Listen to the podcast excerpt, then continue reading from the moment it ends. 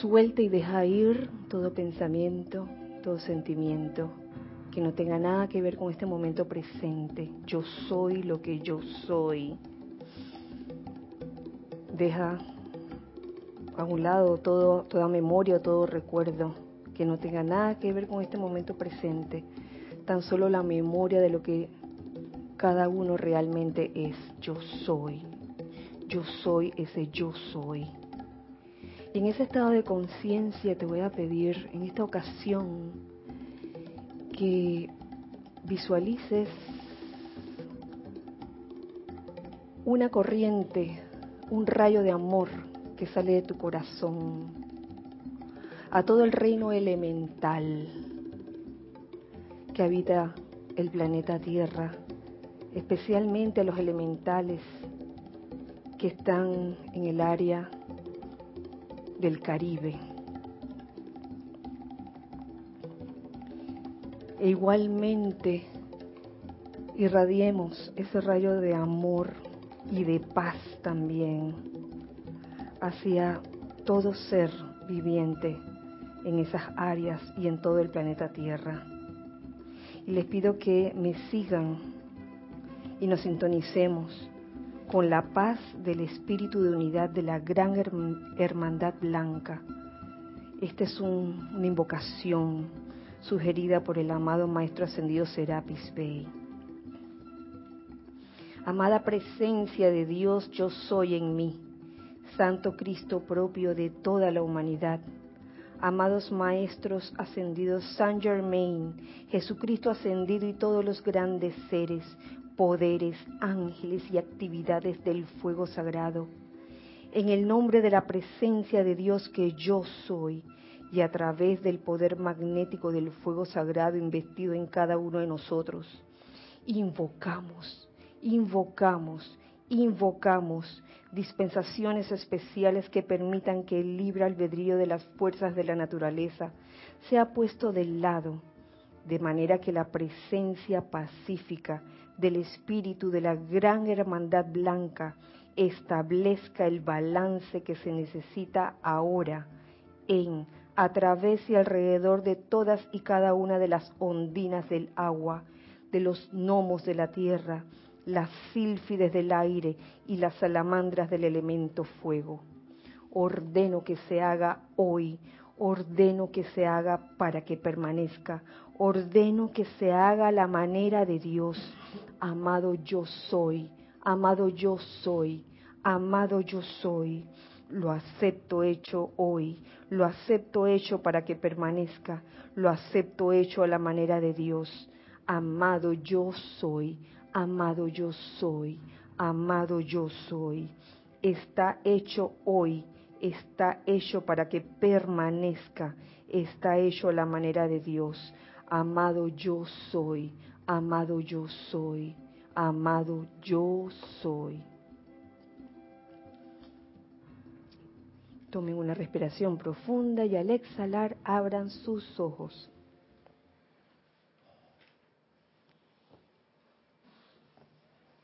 Muy feliz día, muy feliz noche tengan todos ustedes, queridos hermanos, hermanos del alma. Bienvenidos a esta clase, Los Hijos del Uno.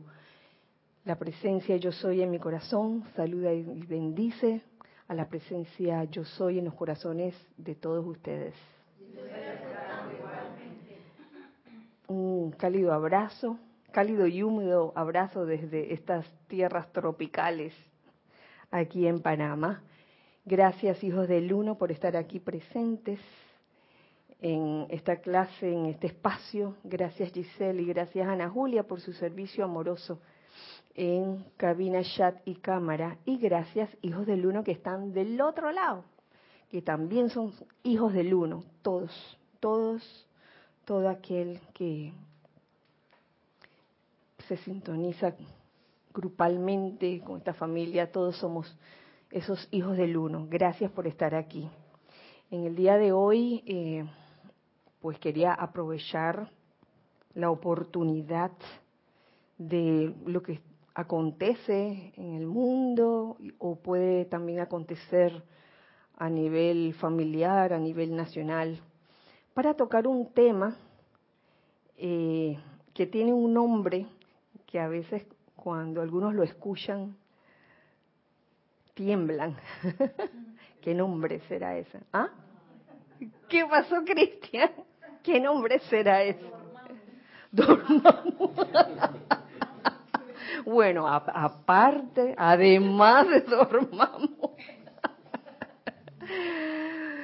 Eh, siento en general, no, yo no, no estoy diciendo que todos, que oímos ese término y nos da una cierta impresión y yo creo que ya es hora de cambiar ese estado de conciencia. Y el término o palabra es crisis. La palabra crisis. Oímos crisis en todos los ámbitos. Ay, crisis financiera. Y todo el mundo comienza a decir, ah, ¿qué vamos a hacer? Comienzan todos a, de alguna forma, allí hablando del lado humano que a veces sale a tener miedo, quizás. Oímos crisis de todo tipo, crisis, ay, que la epidemia de tal. Y entonces comienza como el miedo a tocar a tu prójimo, a tu hermano, y vas y le das de que el codito, nada de, no te acerques a mí, y todo por un término, una palabra como crisis. Y realmente, si estudiamos la, la enseñanza de los maestros ascendidos y con todo este recorrido que hemos hecho a través de todos estos años, nos daremos cuenta que, ¿verdad? Las crisis son hasta oportunidades, oportunidades para uno desarrollar esa maestría que está en uno, que verdaderamente está en uno comenzando con ese yo soy, que eres tú, que soy yo, eres tú, tú, tú, tú, tú, y todos los que están en este momento escuchando. Tú eres ese yo soy. Entiendo que cada quien, cada uno está en un proceso diferente de alcanzar esa conciencia real del yo soy. Y en verdad, al escuchar una palabra o un término como crisis, crisis planetaria, eh, no nos asustemos. Y en verdad lo que lo primero que deberíamos hacer es no asustarnos. Y traigo, traigo las palabras o traigo la enseñanza del amado Maestro Ascendido, el Moria, nada más y nada menos, en estos tiempos donde se oye mucho esta terminología de crisis y precisamente en este capítulo, en el diario del Puente, el, diario del Puente de la Libertad, el Moria, volumen 1, eh, donde este capítulo se llama ¿Cómo actuar en una crisis? Esta no es la primera vez que descargo esta clase y estoy segura que varios de ustedes ya la han descargado. Pero sabemos que eh, cada clase, aunque tenga el mismo contenido, siempre se da de forma diferente según lo que se esté viviendo. Eh, a mí me gusta lo que, lo que el maestro nos trae aquí en este capítulo, donde dice, en el curso del diario vivir surgen crisis individuales que afectan solo a una persona, a una familia o a un grupo localizado de seres relacionados, seres relacionados. Y en muy pocas ocasiones, gracias a Dios, se dan grandes crisis nacionales e internacionales que afectan a millones. Lo importante que cada quien debe recordar es que cualquier grupo, sin importar cuán grande o pequeño pueda ser, está compuesto de la unidad individual multiplicada. ¿Qué entienden ustedes por eso?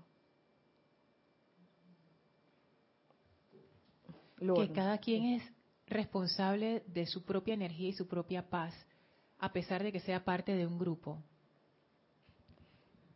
Sí, exactamente. Está compuesto de la unidad individual multiplicada. Entonces, por lo general, lo que se ve es que cuando hay una situación que llamamos crisis, siempre surge el héroe o la persona que calmada y equilibradamente pone en orden toda la situación y trata de, establecer la armonía en la situación. Sin embargo, eh,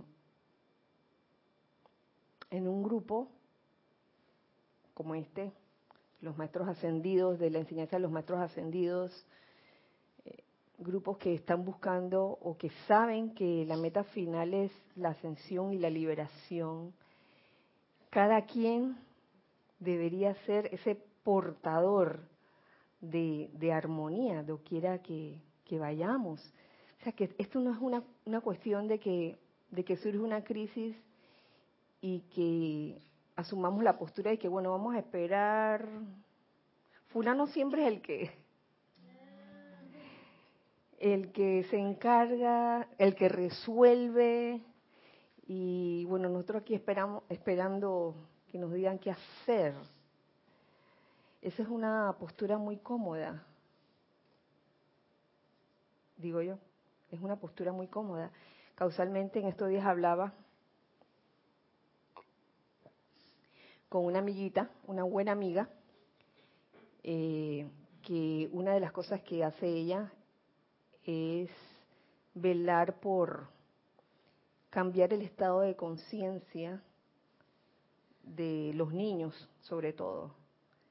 Es un plan que, que, ella tiene muy lindo, cambiar el estado de conciencia de los niños, y para eso, ¿cuál sería el, lugar más indicado para trabajar o para hacer ese tipo de, de, actividad, las escuelas, las escuelas.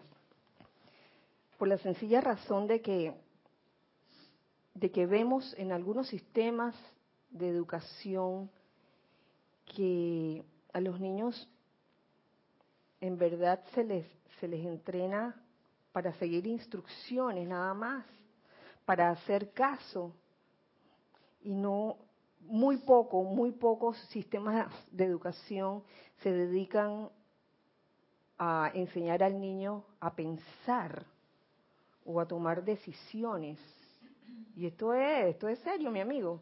Serio no para poner de que la cara de bloque ni serio, sino que es, me parece un tema muy importante a considerar y sobre todo eh, en tiempos cuando se presentan estas aparentes crisis, que si nos ponemos a pensar bien, eh, las crisis son fabricaciones humanas y por lo tanto le toca al ser humano darle fin a Dormammu.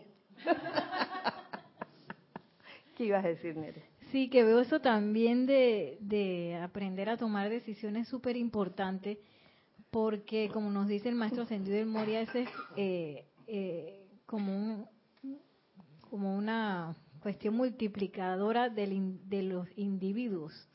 Entonces, está la decisión, ¿me sumo o no me sumo?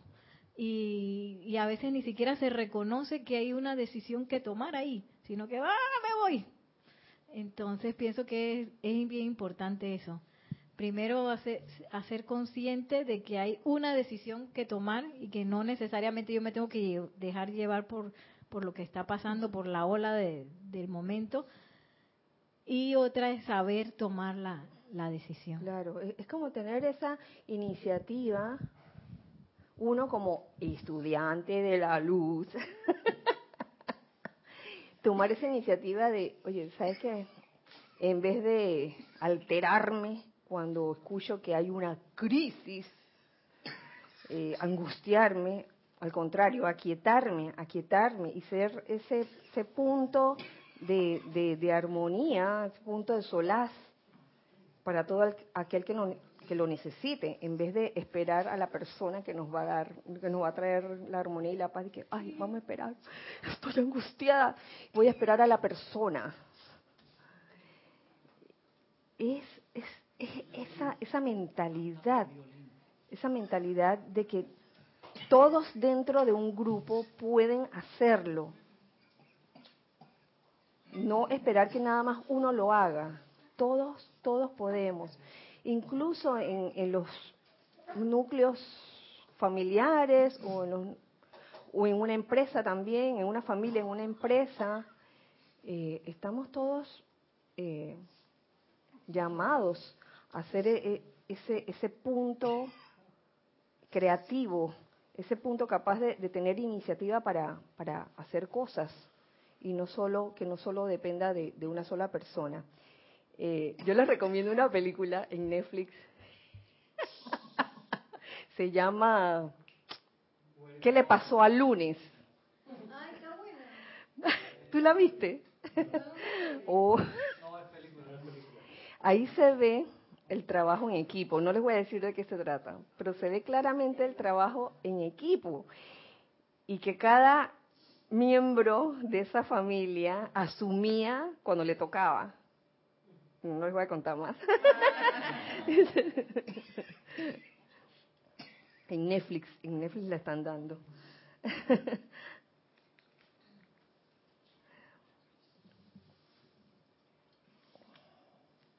La histeria emocional, nos, nos, dice el amado Maestro El Moria, la histeria emocional y todo el sentimiento masivo son altamente contagiosos y se desplazan cual fuego forestal a través del mundo emocional de la humanidad. No hay individuo que pueda hacerle frente a la inesperada perturbación repentina, a menos que se haya autoentrenado cuidadosa y sostenidamente para permanecer equilibrado y en calma ante la faz de emergencias y que haya construido un momentum de energía controlada en el ambiente. ¿Qué pasó? ¿Qué pasó? No es que todos esos requisitos, porque no es solamente que es además de todo estar preparado y saber cómo hacerlo, tener el momentum. O sea, no es en ese momento que uno se va a preparar. Y me llama la atención porque quiere decir que para lograr eso yo necesito que hayan emergencias y crisis en mi vida para poder practicar. Así es.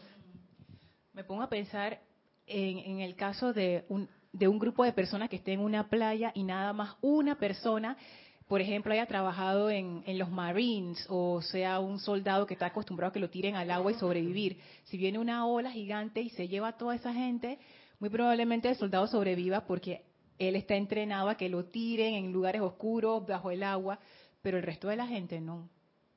Entonces, ¿qué nivel de entrenamiento uno necesita para sobrevivir una marejada emocional? Es, alto. Y se puede, se puede desarrollar ese nivel. Claro que sí. El campo de práctica para tal entrenamiento es el propio ambiente diario.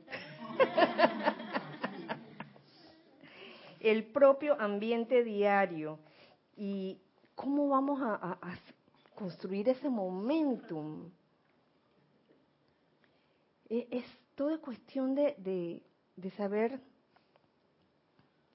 dónde estás parado aquí y ahora, en qué crees realmente y, que no te autoengañes, que no nos autoengañemos tampoco, porque podemos pensar que porque hemos estado haciendo cientos de decretos, un montón de decretos día a día, eh, ya la cosa cambió.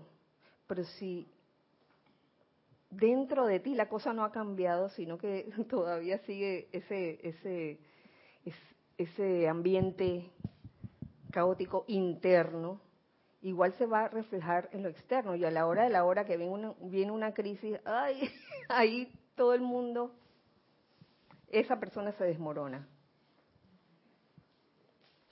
Sí, Nelson. Sí, gracias. Es que, como lo, lo has dicho, Kira, que uno suele practicar, digamos, tanda de decretos. Pero hasta ahí llegó la cosa porque uno, yo no sé, en mi caso, y lo digo por mí, uno, yo, uno tiene la intención como de andar en automático, ¿sí? y pretendo uno decir que no, pero es así porque, como quien dice, dejo hice mi decreto y mi aplicación a tal hora y me fui. Pero me sumerjo en el mar de los quehaceres diarios y se me olvidó todo eso que hice. Entonces no, yo, yo pienso que es esencial tener una, determinación en sostener esos decretos que yo hice. no olvidarme de eso, sino que ir con la intención en el día a día de eso, porque si no, se me va a olvidar.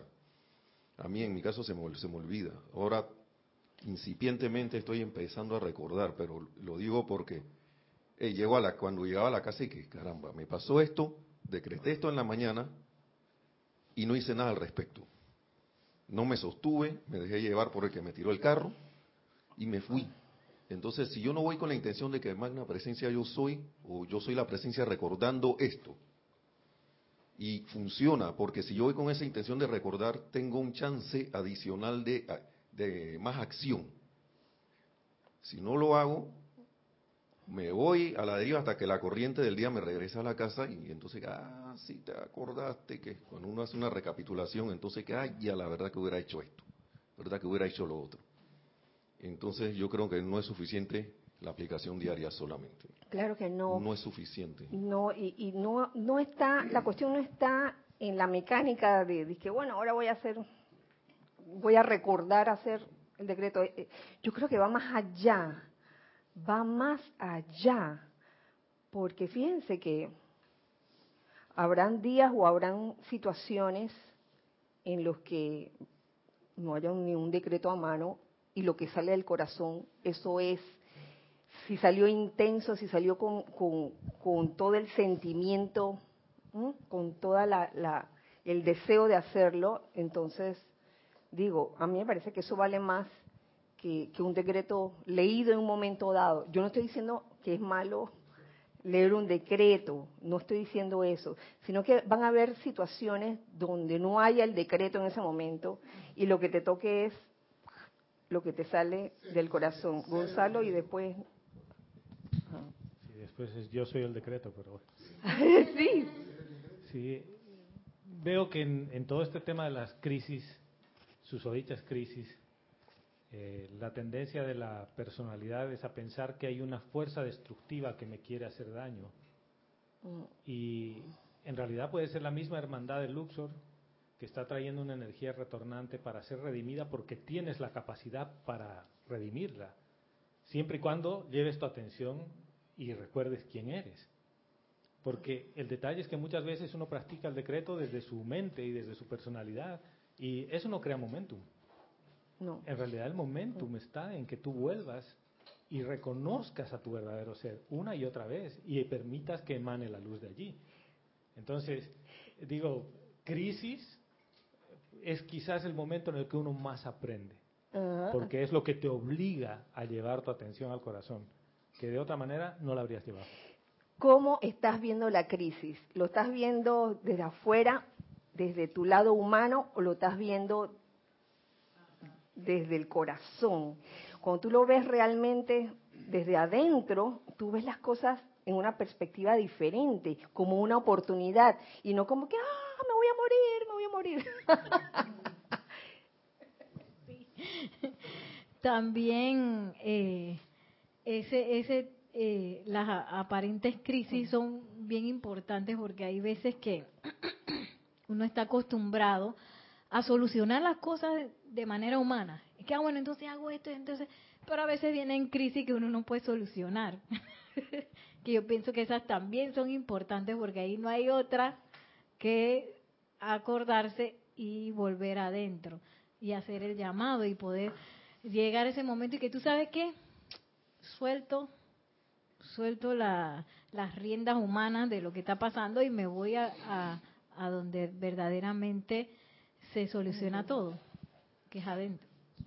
De eso se trata el momentum, como decía Gonzalo hace un rato, de recordar quién eres, pero no una vez, ni dos veces, las veces que sea necesario. Y a veces nos olvidamos de hacerlo cuando estamos en las buenas.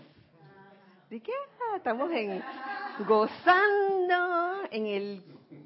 Ah, en la disco, ahí nadie se acuerda. Entonces cuando viene la crisis, la crisis, ay, sí, ya, amada presencia, yo soy. Y entonces lo que sale de ti puede que no salga tan porque no has tenido no has construido ese momentum de recordar constantemente quién eres. ¿Ibas a decir algo? Y después por... ¿Qué? Así que pensando en lo que decía Nere, a veces uno cree que uno puede resolver la crisis desde su parte mental y lucha por hacerlo. Y cuando quizás la energía lo que te está diciendo es todo lo contrario, es que no luches, es que seas. Y el ser es, es, deja de luchar, deja de tratar de resolver algo y más bien experimenta lo que está pasando para que tú sepas que tú eres. Porque cuando más luchas y tratas de resolver la crisis, más se incrementa y, y te metes más adentro y, y sufres porque lo estás haciendo desde tu parte humana. ¿no? Claro. Es que la- eh, esa es la terquedad humana y, y es, es como un ejercicio. Mira, hasta ahí hay una oportunidad. No es pecado que en algún momento la terquedad humana te invada, sino que resulta de gran maestría y de logro victorioso el hecho de poder distinguir cuando tú estás siendo terco humanamente y cuando estás siendo perseverantemente divino. Ten- este, gracias Gis, tenemos algo en chat y después. Angélica de Chillán, Chile dice, hola Kira, bendiciones para todos. Hola Angélica, bendiciones para ti también.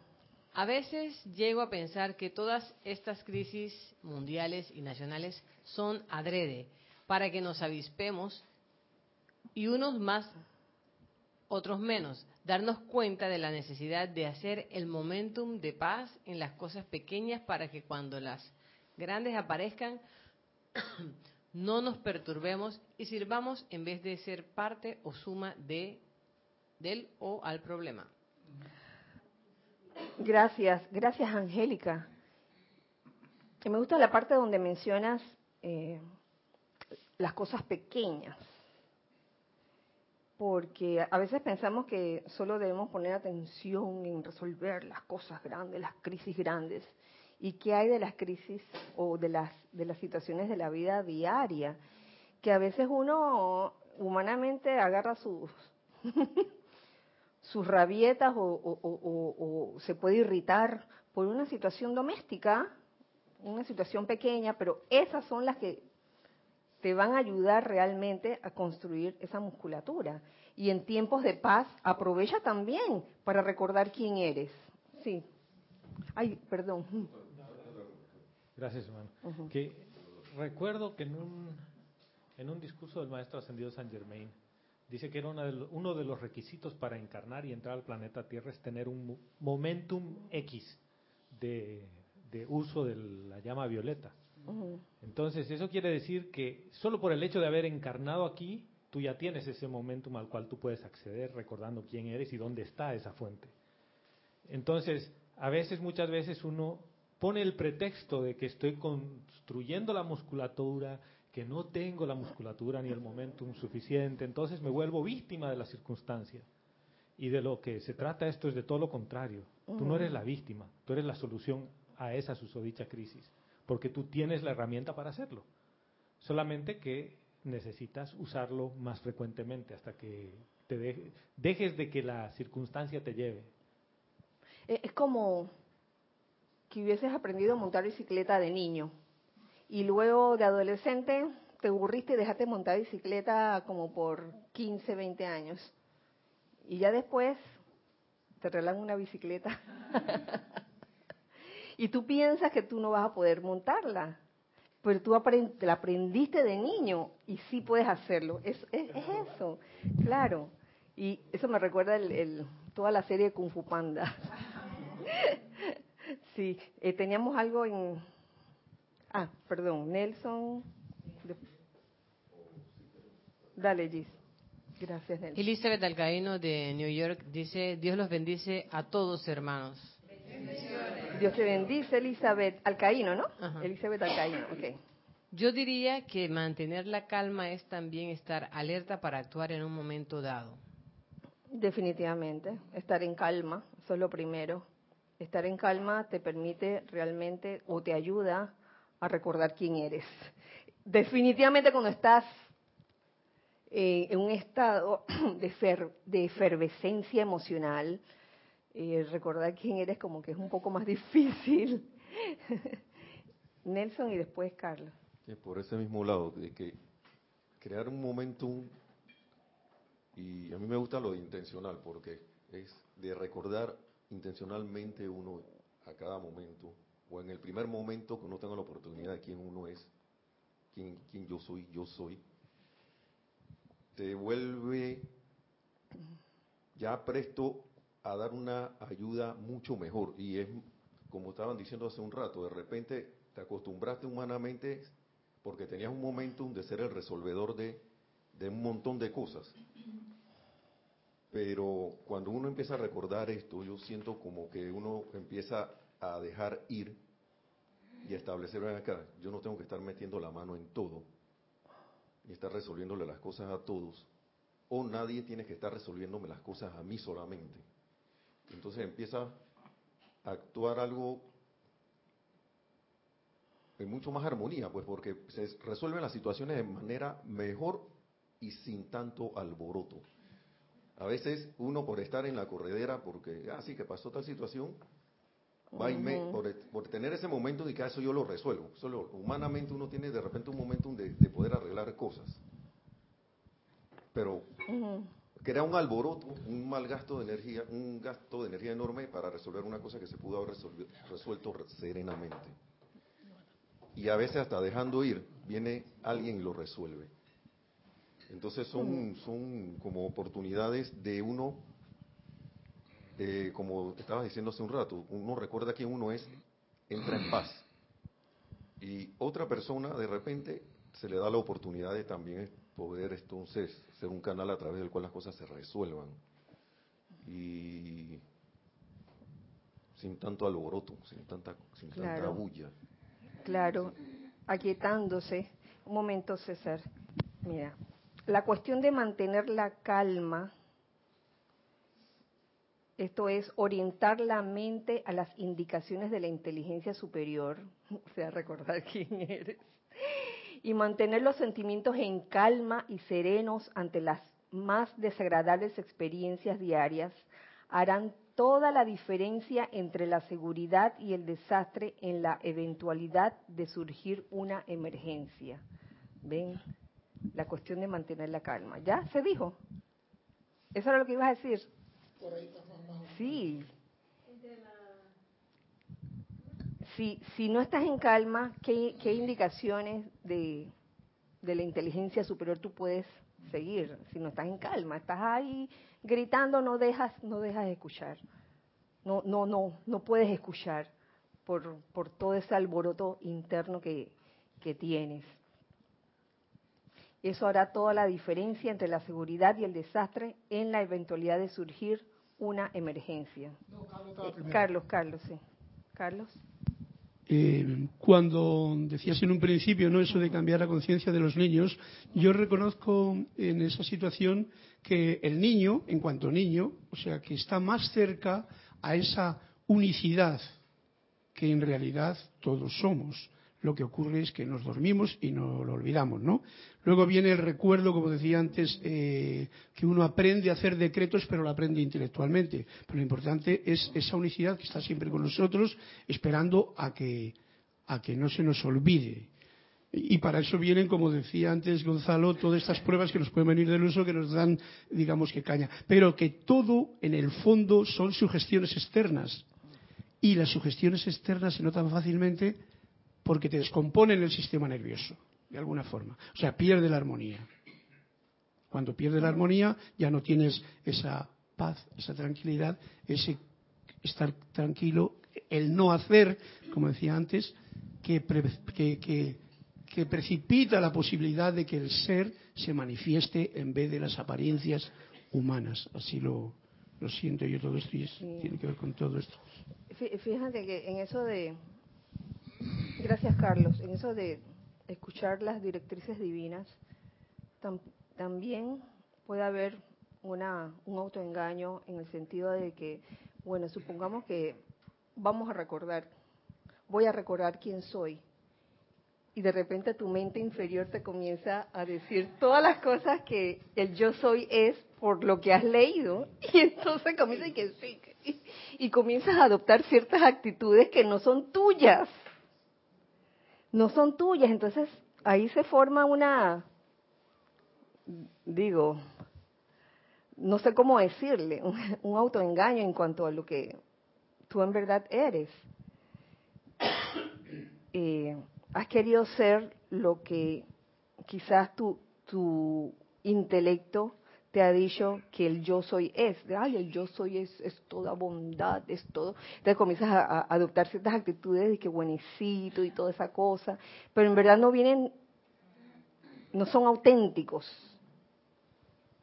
Entonces en eso, pues yo creo que tiene que ver mucho con la cuarta iniciación, en esa unión de la, la conciencia humana con la conciencia divina o con el o con el Cristo, en donde muchas voces vas a escuchar y puede que en algún momento las confundas y tú piensas que te esté hablando, ay, la, la, pe, la pequeña y queda voz y en verdad es tu mente inferior. Dormamos, en verdad dormamos que te está diciendo la cosa. Sí, es, tu mente inferior el, que te, el que te está hablando en ese momento. Entonces, uh, eh, no es que uno quiera meter trabas a esto ni obstáculos, sino que es, como estar preparado, estar preparado para cualquier cualquiera de estas situaciones, de que no te agarre con los pantalones abajo, y perdone la, la expresión, por no decir otra cosa, de que los la ropa interior abajo. sí, este, podemos pensar en un momento dado que, que, somos el yo soy y en verdad lo que estamos siendo es un producto de lo que el intelecto te ha dicho que es yo soy. Así de sencillo. Eh, César y, de, y, después Salomé. Crisis significa entrenamiento intensivo. Y depende quién vive la palabra crisis. Y digo eso en base a los rescatistas. Las personas que se entrenan para ser rescatistas se pasan todo el año entrenando en diferentes eventualidades, ya sea en barco, ya sea en incendio, inundación o lo que sea. Y para ellos eso no es crisis, es una eventualidad. Y ellos se entrenan, se preparan, generan un momentum para cuando esa situación se da y todo el mundo está gritando, ellos están en calma, sereno, haciendo el trabajo. Entonces digo, se preparan y todo es preparación para llegar a ese momentum, porque cuando usted vive la primera vez una situación que un avión viene encendido, por más entrenamiento que tiene, te entra ñañara. Porque tú, y si el avión se cae, o sea que hasta que comienzas a experimentar ya puedes manejarlo con más calma. Entonces nosotros que estamos aprendiendo a manejar crisis, tenemos que ver quién está en la crisis de verdad. Si es mi mamá la que está en crisis, estoy yo viendo la crisis. Porque si los dos estamos en crisis, no salimos de ahí ninguno de los dos. Pero ya ves, el, el entrenamiento ya está. Hay cierto momentum allí. Es, como decías anteriormente. El, es que el entrenamiento sí. es fundamental en esta situación. Yo creo que el uso. Y, y también creo que esta no es la, la primera encarnación que tenemos. Yo creo que hemos pasado por múltiples encarnaciones. Por favor y que algún momentum tenemos. Sí. Eh, seguía Salomé y después Gonzalo. Ah. A ver. Yo creo que, que ser es certeza.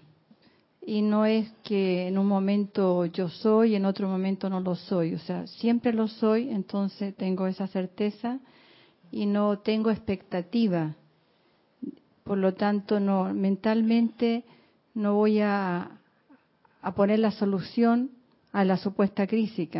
crisis. Si yo tengo la certeza de que yo soy la presencia y me mantengo en paz, eh, tranquila, no importa lo que pase, no hay tal crisis. Eso es lo que creo. Es lo que yo intento hacer en, en mis supuestas crisis. Claro. Que tengo una situación X, un viaje, por ejemplo, y no se están dando la, las cosas para que funcione, lo suelto, invoco mi presencia y no tengo ninguna expectativa si se va, cómo se va a dar, cómo se va a resolver o lo que sea. Y entonces se resuelve. Claro. Y, y fíjate que, que soltar no significa descuidar, son dos cosas diferentes, ¿sí o no? Soltar es soltar, es soltar tensión, porque eso produce tensión, el, el, el vivir con esa creencia de que, ay, la crisis, la crisis te va a traer cosas angustiantes. Eh, suelta eso, suelta esa creencia, pero sin descuidar lo que eres, sobre todo. Y, y en ese ser te darás cuenta de muchas cosas, de muchas cosas. Pero para eso e, es un, es un ejercicio constante, ¿no? Pienso yo de, de, ser honesto con uno mismo, sobre todo. ¿Quién soy en realidad? Y no eh, ser simplemente un producto de lo que el intelecto mío o el intelecto de otras personas me han enseñado de lo que es ser. Ay, Gonzalo, seguías tú, ¿verdad?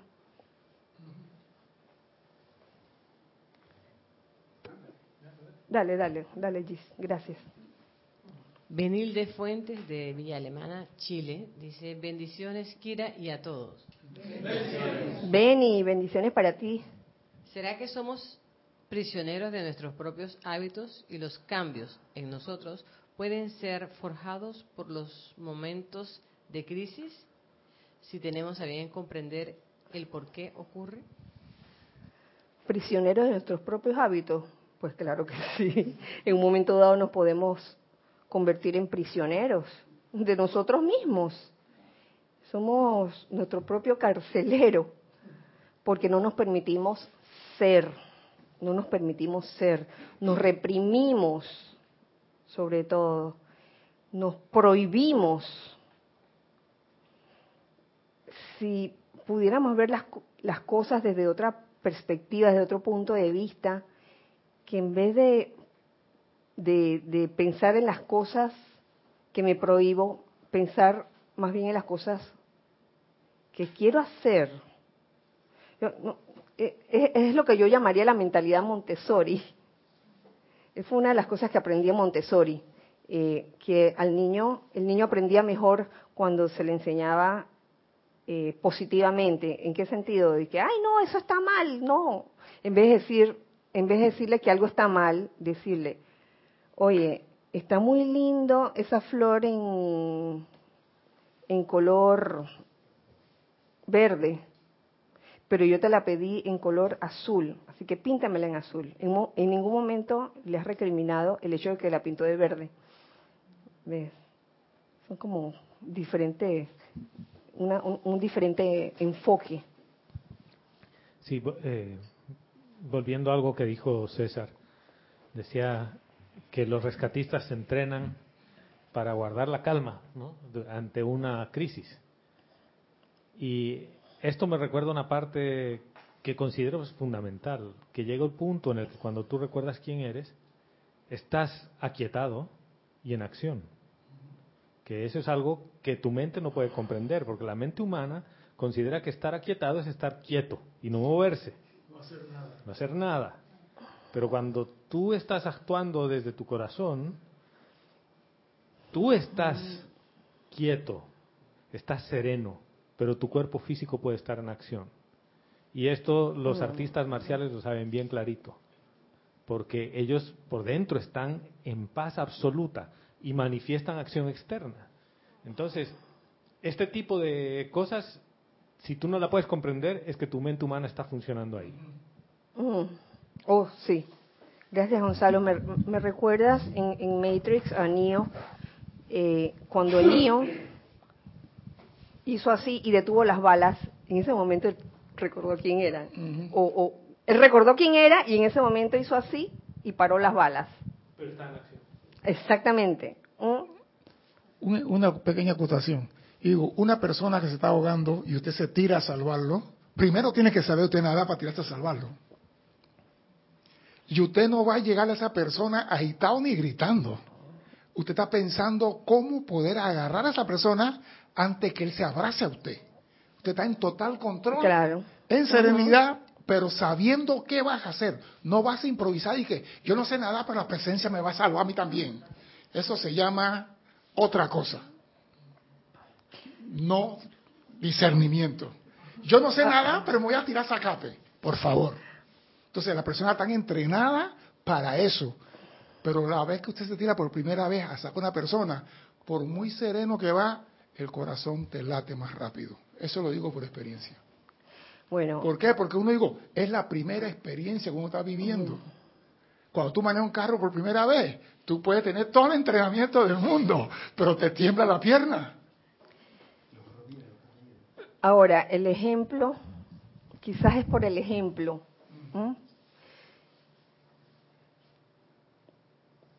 Pero hay ciertas situaciones que se dan en donde la persona no sabía hacer hacer hacer este por ejemplo situaciones que requerían de, una, de, una, fuerza increíble que la persona no tenía y que en ese momento simplemente eh, entró en paz y el primer impulso de él fue ejercer un tipo de fuerza que normalmente no, no lo hubiera podido ejercer. Digo, hay, hay, hay situaciones y hay situaciones. O sea, no, no cortemos las, este, todas las situaciones con la misma tijera porque cada, cada situación es diferente. Y existen los, que, los llamados milagros, que no son milagros, sino que simplemente son productos de recordar quién eres en ese momento. Y que ahí no sé cómo lo hice, pero lo hice. ¿Usted no les ha pasado eso en algún momento? De que hay algo que hay una situación donde quizás no sabían qué hacer y de repente la información les vino. No, no necesariamente teniendo que entrenarla intelectualmente. Digo, ocurre de todo tipo de, puedo decir pasó a mi mamá cuando estábamos chiquitos nosotros. Hubo un incendio y mi mamá comenzó a recoger toda la ropa y todo lo que pudo, le echó esa sábana grande, esa sábana grandota así. Y mi mamá levantó esa sábana y agarró cuatro chiquillos y nos llevó para el límite, la zona del canal. Y cuando llegó mi papá, después del incendio, mi papá fue a levantar lo que mi mamá cargó y no pudo. Y mi papá era un hombre grande. Y preguntó, ¿quién cargó esto? Dice mi mamá, yo lo cargué. Y dice, mentirosa, tú no pudiste cargar eso del susto o del miedo o qué hizo ella. Yo no sé, yo tenía como siete años. Ella agarró todo lo que pudo y lo levantó con una sola mano. Entonces sí ocurre en esas situaciones que en momentos la persona manifiestan algo que no se puede esperar de ellos. Ahora no hablemos, digamos. Ok. Estos son ejemplos así como bien, bien impactantes pero en la vida diaria a veces sucede. A mí me sucede, me ha sucedido, por ejemplo, con, con la computadora. Sí. hay veces que tengo que solucionar una situación y, y en verdad nadie me ha dicho cómo hacerlo. Y, y, en un momento dado lo descubro cómo hacerlo y yo dije, wow, gracias Padre, gracias Padre por eso. Yo creo que son esos soplos esos soplos de, de, la presencia que de, algún modo te ayudan cuando estás en paz.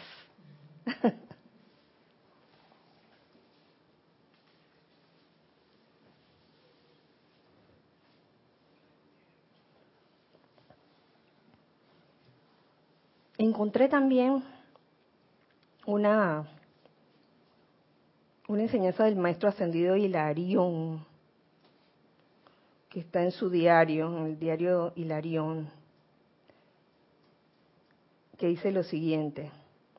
Se hacen solicitudes a la presencia de Dios en emergencias, en crisis personales, nacionales o internacionales. Sin embargo, usualmente no se le cultiva en la asociación personal diaria, cuando estamos en las buenas. Ahora es el momento para que el Chela sincero invite esa presencia a través de él mismo y luego a través de toda la humanidad para realizar su razón de ser.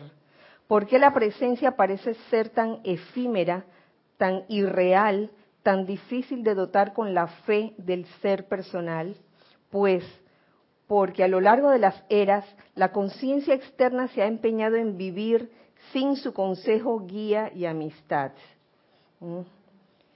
Durante a lo largo de las eras. En cada esfera de individualización, la práctica resulta en el desarrollo de las capacidades y talentos del individuo.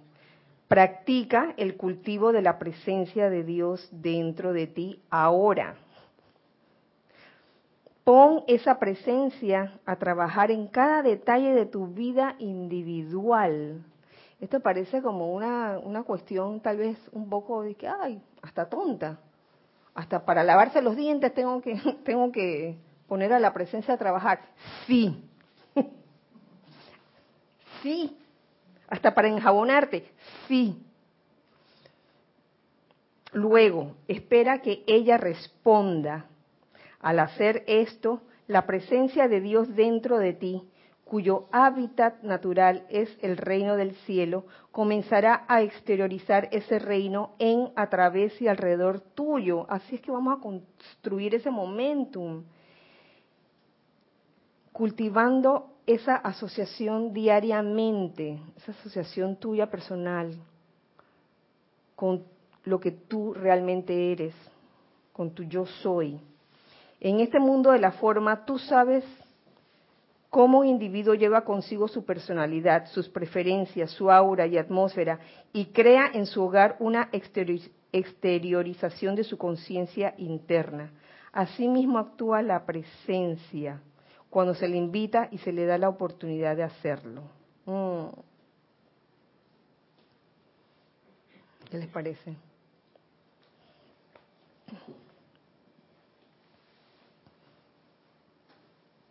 Sí, Nelson.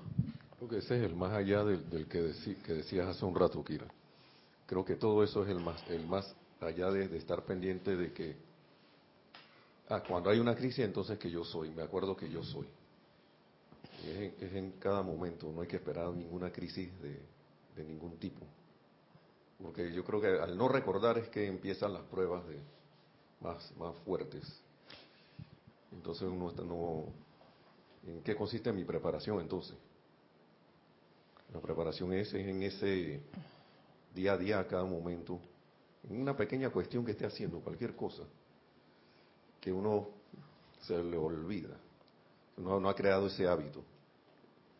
Ese es el hábito que hay que, pienso yo, que uno debe cultivar. Gracias, gracias Nelson. Sí. Pensando en lo que dice Nelson, veo que si tú le has indicado a la vida que quieres ascender, y que quieres la liberación. La hermandad de Luxor va a traer todas las situaciones que te sirvan para aprender eso y para poder de alguna manera manifestar lo que tú eres. Pero si tú no le haces caso a ninguna de esas, llega a una susodicha crisis. Porque vienen una vez suavecito, dos veces suavecito, a la quinta vez ya no es tan suavecito y a la décima vez te vienen con todo. Porque tú le has indicado a la vida que tú quieres recordar quién eres y liberarte y ascender. Entonces, yo creo que este tipo de cosas para un estudiante no es igual que para uno que no esté estudiando, porque el que no esté estudiando ni quiere liberarse, no hay crisis.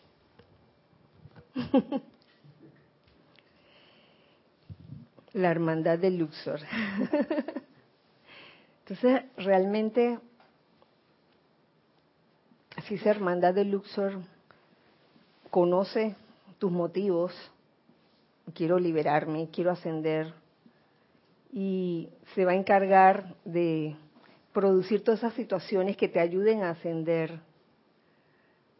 ¿Qué es lo que tranca? ¿Qué, es lo que nos tranca en un momento dado? Salomé. Creo que es la falta de gratitud, porque cuando tenemos problemas o situaciones, estamos desesperados y llamamos a la presencia. Pero cuando estamos en, cómodos, tranquilos, nos olvidamos. Y es como tener un buen amigo que lo llamo cuando solo necesito que me ayude.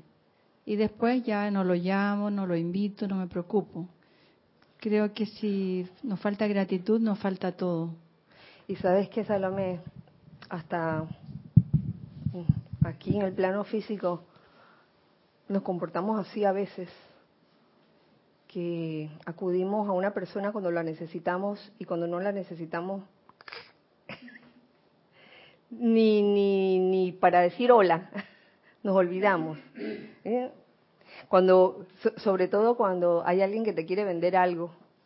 Ay, se, se, vuelven tus amigos, tus compañeros. Mira que te voy a ayudar y eso. Y una vez que tú firmas o compras el artículo, ya, ya se olvidaron de ti. que en estos días me hizo mucha gracia porque no sé, yo les, yo les he mencionado aquella situación en, en los moles que hay ciertas tiendas que tienen una estrategia de vender poco agradable. Yo la considero poco agradable, es la verdad, eh, porque me recuerda las tiendas en el centro anteriormente, donde anteriormente tú pasabas por ahí y, la gente prácticamente casi que te agarraba del brazo y te, jalaba hacia adentro, ¿no? Que compre aquí, mire, ah. Y te aplaudían así, lo hizo. Entonces, a mí me hace gracia porque en el mall hay tiendas así. No, eh, una pregunta, una pregunta. Me encontré con, como quien dice, con la gota que colmó el vaso, porque ya no es cuando tú pasas al lado, ya es cuando estás como a cinco metros de distancia, te gritan, señora, señora. y era una era un muchacho y una muchacha y el muchacho dice, "Señora, mire lo que mire lo que se le cayó." Lo, lo hizo para que me volteara. Yo sabía. Y yo me volteé y lo, los miré a los dos así, a cinco metros de distancia. los dos quedaron mirando para otro lado y que pero los miré así. No dije nada, no dije nada. ¿Qué hacer un tipo de crisis así?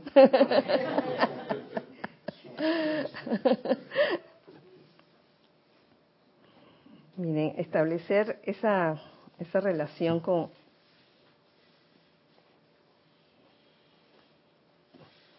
con la presencia yo soy, y no solo con la presencia yo soy, sino con los maestros. Fíjense aquí, el maestro ascendido Saint Germain, y esto lo encontré en, un apéndice del, del diario de Kuan encuentro lo siguiente, del maestro ascendido Saint Germain. Cuando sus cuerpos internos estén refinados y tengan esa conciencia de gracia escuchante, mm, ese estado de gracia escuchante lo considero ese momento en que recuerdas quién eres. ¿Están de acuerdo? El estado de gracia escuchante. Entonces fácilmente en tiempos de crisis, nosotros con mayúscula podremos destellar la llama y fácilmente la conciencia cerebral la absorberá poniendo en acción al cuerpo físico de ser necesario y realizar el servicio por nosotros. Ya saben, eh, es lo que tú decías hace un rato, es estar en, paz interna, aquietado, pero el cuerpo físico en acción, en movimiento. Eh, y aquí el maestro ascendido Saint Germain habla de dos condiciones. Cuando sus cuerpos internos estén refinados, y tengan esa conciencia de gracia escuchante. Eso me recuerda mucho la clase pasada, donde se hablaba del hogar. Entonces uno quiere un hogar donde haya armonía. Y si el hogar e-, eres tú, comienza a refinar tus cuerpos también. Y aprender a cultivar ese estado de conciencia de, gracia escuchante. Y me gusta, me gusta lo que, lo que Lady Kuan lo que Lady Kuan nos dice seguidamente, dice así, ustedes son nuestras manos y pies, son nuestros labios a través de los cuales podemos hablar, son nuestros ojos a través de, los, de, los, de las cuales podemos bendecir. No tenemos a nadie más en este mundo de la forma.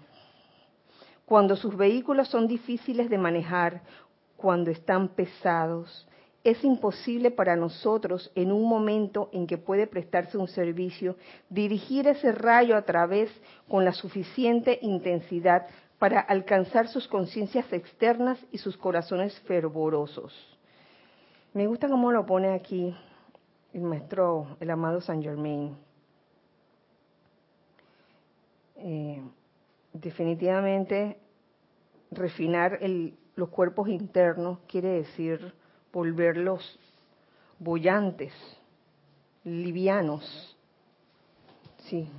Sí, y es curioso porque muchas veces, y ahora se ha puesto muy de moda, en refinar el cuerpo externo.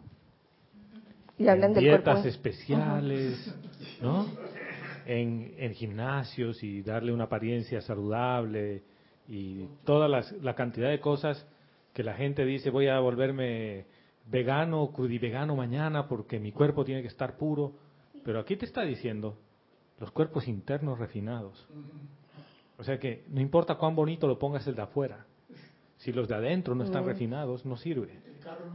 El, el detalle es que después te creas una, una vanagloria de haber refinado el externo y no te está hablando que refines el externo, te está diciendo refinar los vehículos internos, porque esos son los que tienen el poder creativo.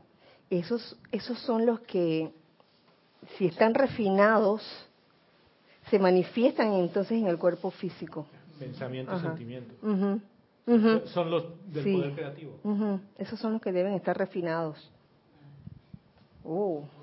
Y eso es lo que te va a dar la ligereza.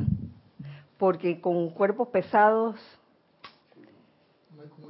y, y a veces uno, un ser humano puede traer pensamientos y sentimientos tan pesados que el cuerpo físico también pesa, producto de, de eso, de lo que estás pensando y sintiendo. ¿Alguien quería decir algo allá atrás? Erika. Erika. Es que con esto del, refinado me estoy acordando de dos, clases de dos seres, uno de Serapis Bey y otro de los Invista. Y ambos hablan acerca, además de la disciplina de los pensamientos, de la disciplina del sentimiento, disciplina del físico. En el caso del quinto rayo, de los seres del quinto rayo, hablan también de la pureza de cada uno de los vehículos inferiores. Y que cuando uno purifica esos vehículos, uno puede ver cada cada su presencia yo soy, uno puede ver y escuchar su santo ser crístico. Entonces, ay, yo no sé si me están viendo bien, perdón, sí, este, y entonces, ahora que escucho esto del refinamiento, caigo en la cuenta porque ellos hablan de esa constante purificación porque cuando mencionabas lo del bloqueo, yo pienso para mí que el bloqueo es son esos patrones viejos que uno tiene o esos hábitos que uno tiene que ante un escenario son los primeros que salen y uno se cae que pero ¿por qué tiene que salir esto si yo estoy en estudiante la luz, tanta meditación y tanta aplicación? Creo que ahí la, re, la, la, la relevancia de purificarse constantemente, eso no es cuando uno ve la impureza, sino hacerlo constante, generar ese momentum de purificación, eso es lo que hace que se refine. Este, uno no purifica el agua el día que se lo va a tomar, uno tiene ese filtro ahí todo el tiempo, todas las actividades de purificación son constantes. No, entonces yo pienso en ese caso de, de los vehículos, purificarlos siempre, todos los días, para entonces tenerlos afinados. Para lograr esa afinación, entonces esa actividad debe también hacerse todos los días para lograr ese objetivo.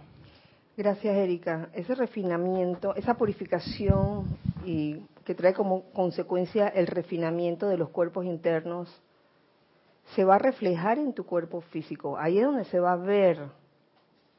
No es cuestión de, de que ahora te vas a dar de latigazo porque, ay, tu cuerpo físico no es lo que tú quisieras que fuera. Es cuestión de, de, estar consciente de eso y trabajarlo, trabajarlo. Y, y, te lo está diciendo aquí clarito el maestro, a través de, de, de la purificación, de la del refinamiento de tus vehículos internos y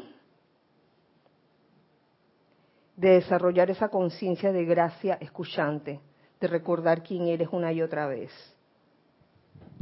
Sí, que veo que la purificación, como dice Erika, por un, es, es una, uno de los caminos, pero además necesitas cultivar la parte del desarrollo de lo que tú eres, porque te la puedes pa pasar purificando y purificando y purificando y purificando, pero no tienes la musculatura de desarrollar de manifestar lo que tú eres.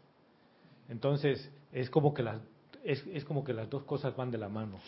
Lo pone aquí el maestro clarito. Sí, por eso es que, digo, y el refinamiento de los vehículos inferiores, interiores, como te lo pone, porque es el poder de pensamiento y sentimiento que es lo que traes a la forma. Por lo general, el físico es el que paga las consecuencias del que piensa y que, del que siente, que traen Sí, a la forma sí, cosas sí. discordantes.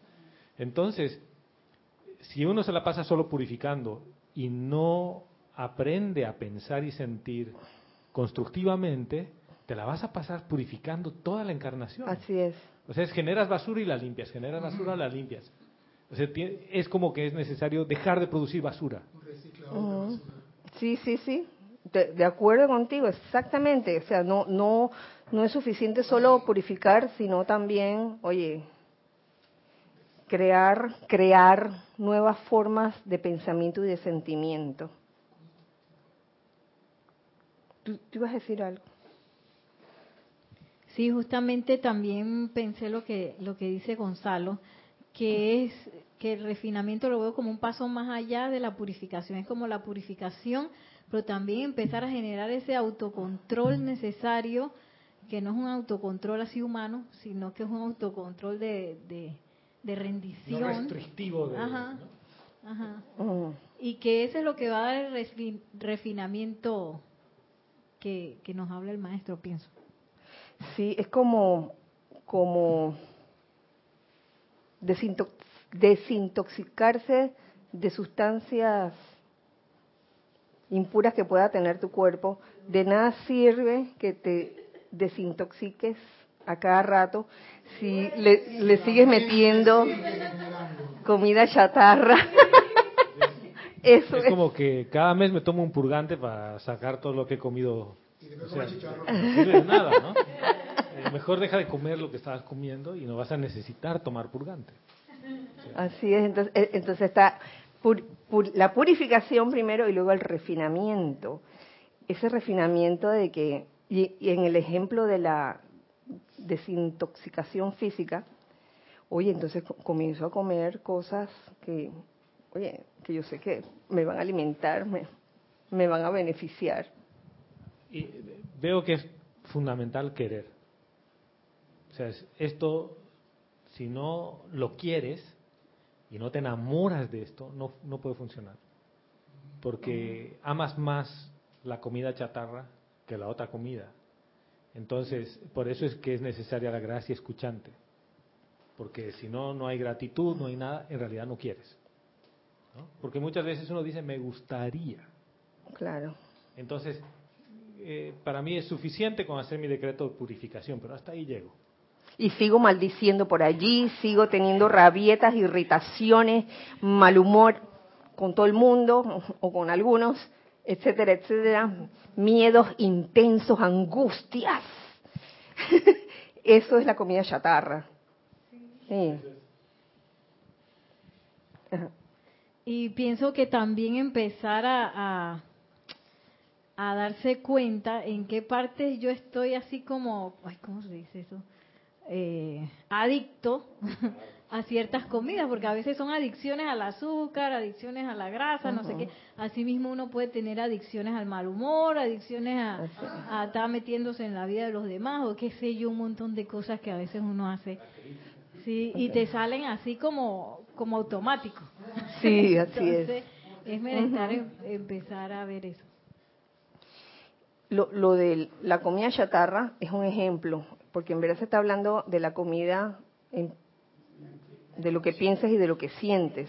E- e- ese, ese es el como, como la fundación de todo esto, porque de nada sirve que comas súper bien si estás lleno de pensamientos y sentimientos destructivos, digamos, destru- destructivos hacia ti mismo y hacia los demás también.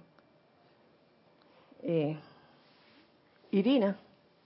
Ah, allá teníamos. ¿Quién estaba primero? Espérate. Angélica de Xi'an, Chile. Kira, lo que diré a lo mejor suena primigenio. Bendita esta oportunidad que nos ha dado la ley de conocer esta enseñanza, porque estamos más conscientes para asumir una mejor actitud ante situaciones que son, en ocasiones, perturbadoras para el ser externo. Eso lo percibo cuando manejo en auto. Ya no me sulfuro ni envío una mala onda hacia quien ha cometido un error consciente o inconsciente. Puedo decir que está apareciendo la misericordia en mi alma para no hacer estallar el cuerpo de un hermano con un sentimiento descontrolado. Gracias, Angélica, por, tu comentario. Porque de eso se trata, ¿no? De darse cuenta de, de, de que de toda esa comida chatarra que no solo generas, sino que ensucias también el ambiente, el ambiente, los pensamientos y sentimientos, y, y, y, y también si, si el prójimo, digamos, es, es, como de ese tipo de alma que es como muy absorbedora de todo lo que hay alrededor tuyo, oye, le tiraste la comida chatarra y ¡prá! le cayó. Fortaleces a Dormomu. Fortaleces al Dormomu. Sí, es que el solo hecho de dirigir un pensamiento y sentimiento destructivo o inarmonioso hacia, hacia otra persona o ser, que también puede ser animal, reino animal, reino vegetal, reino mineral, eh, de alguna forma está afectando, está afectando lo, que le, le, estás haciendo un daño en ese momento y no te das cuenta. Eh, lo triste es darse cuenta y no hacer nada al respecto también. De que, ay, es que no lo puedo evitar. Sí lo podemos evitar. Todos lo podemos evitar. Y estoy consciente de que, bueno, a, veces se nos pueden escapar algo de comida chatarrita por ahí. Alguna tortillita frita. Que ayer me comí un, varias tortillitas fritas, estaban más ricas. se nos puede escapar. Pero lo importante es darse cuenta una y otra vez, las veces que sea necesario, porque no estamos, no estamos um, en un estado de conciencia de, de, culpabilidad constante, porque ahí ese es un sentimiento destructivo que tampoco lleva nada bueno, el sentimiento de culpabilidad de que, ay, metí la pata, y estar constantemente sufriendo porque metiste la pata, esa no es la idea. La idea es autoobservarte y darte cuenta, oye, la estoy metiendo. Sí, estoy tirando comi comida chatarra, las latas de soda así vacías las estoy tirando así en la calle, haciendo una analogía, ¿no?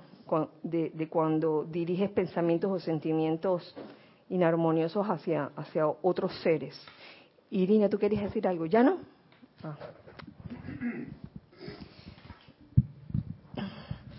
A lo que voy es que lo que yo siento que el maestro ascendido, el amado maestro ascendido, el, el Moria, nos quiere transmitir en este capítulo de cómo actuar en una crisis, que trabajemos ese aquietamiento, ese recordar quiénes somos en todo momento, de manera individual, pero que también eh, que por lo general esas crisis pueden, pueden ocurrir en grupos. Cuando suceden en grupos, que tratemos de estar lo más unidos posible. Yo lo veo así. Incluso el amado Saint Germain creo que, que tiene un comentario final de lo que les estaba leyendo. Dice así, esto es sumamente importante, ya que en los días venideros habremos de requerir un ejército de luz por toda la tierra, compuesto por individuos en un estado constante de alerta, un estado constante de gracia, mm, un estado constante de armonía, equilibrio y balance, listo a ponerse en movimiento en un instante.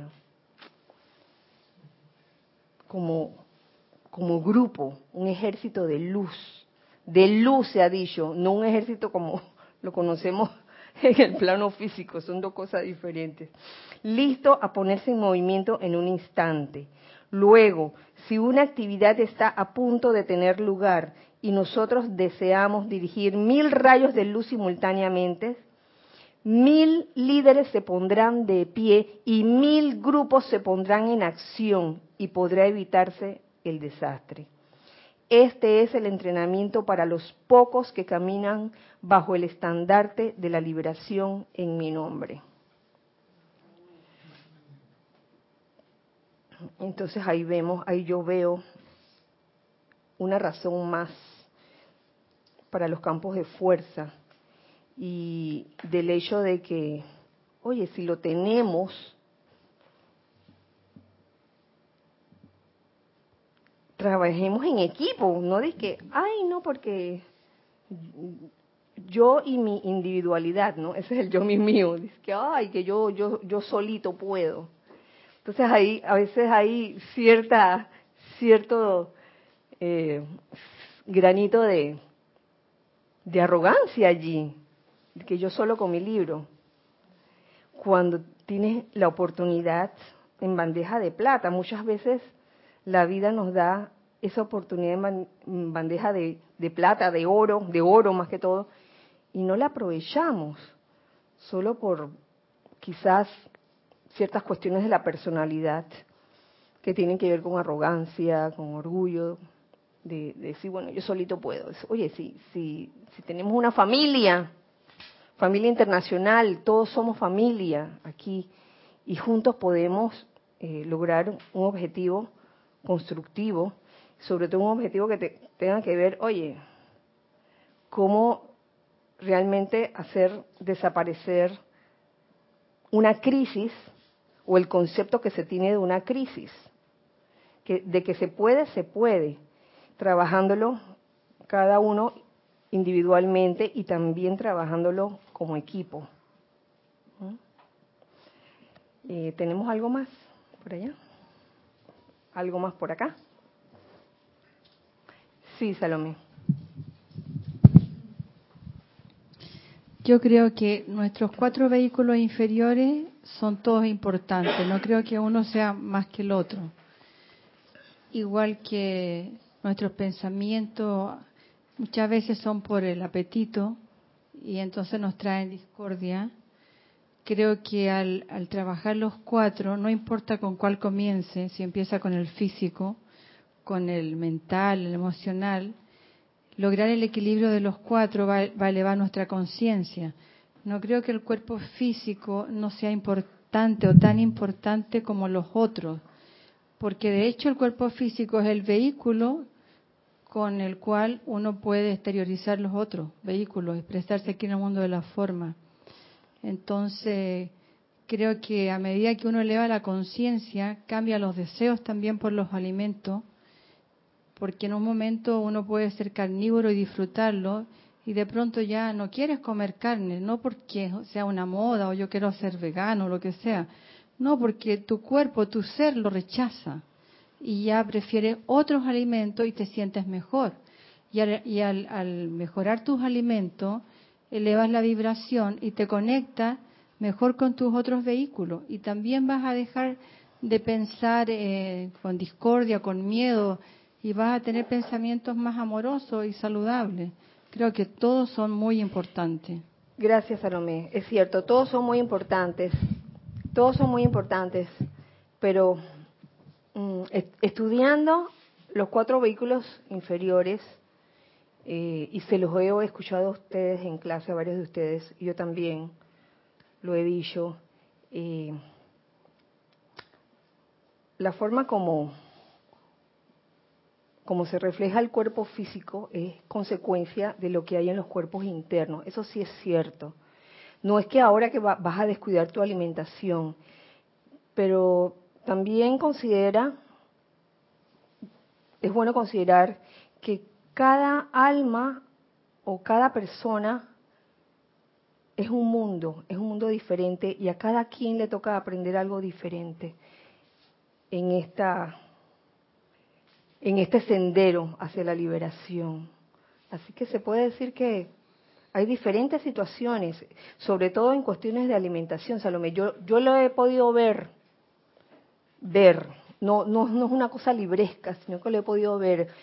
Eh, las personas o las, las personas, cada quien tienen diferentes, eh, diferentes tendencias de alimentación, pero no importa la tendencia que tengan o lo que esa persona crea que le puede hacer bien, lo importante es cómo está pensando y cómo está sintiendo. Eh, venía Irina y después Gonzalo.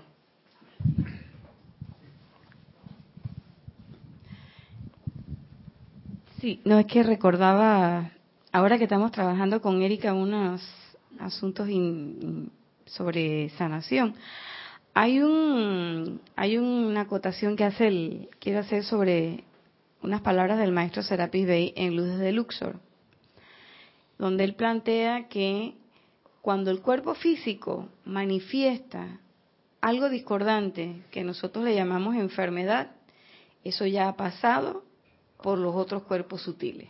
O sea, para que eso se manifieste en tu cuerpo físico, tiene que haber pasado ya por tu pensamiento, tu sentimiento y tu cuerpo etérico.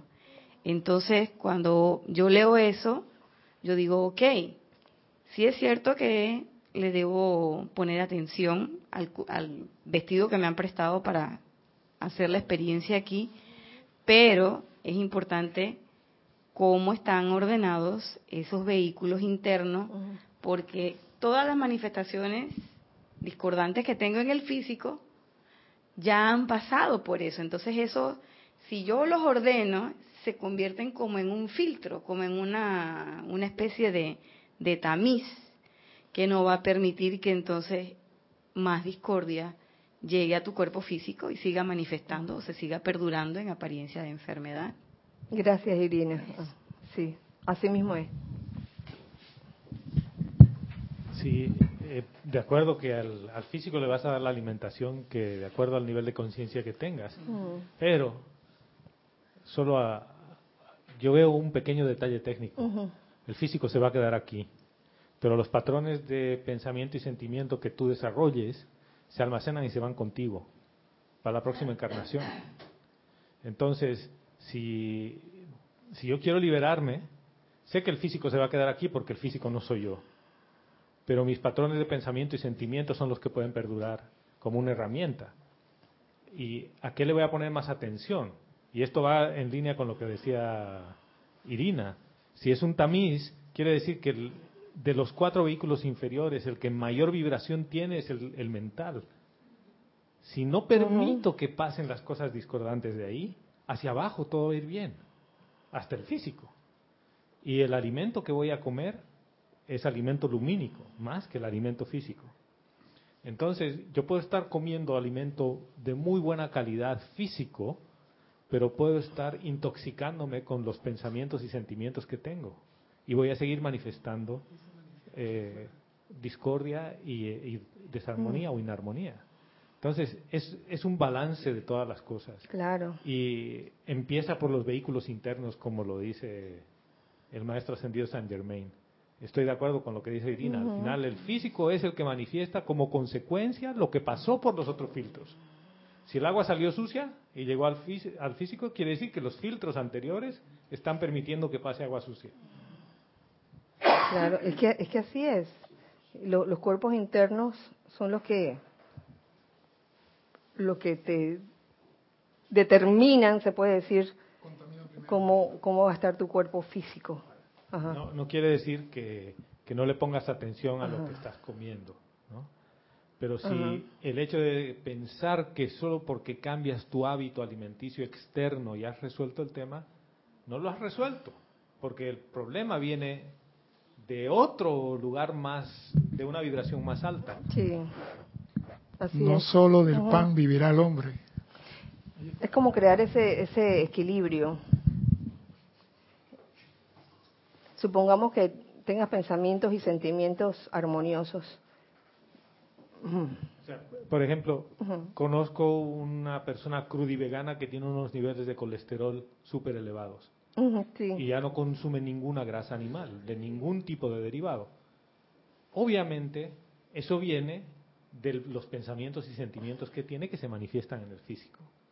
O sea que si tú resuelves tus pensamientos y sentimientos y los alineas, para ponerlos dentro de tu corazón, quiere decir que tus pensamientos están alineados con los pensamientos divinos.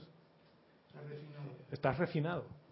Mm. Lo que vas a manifestar físicamente, por ley, es divino. No puedes manifestar algo discordante.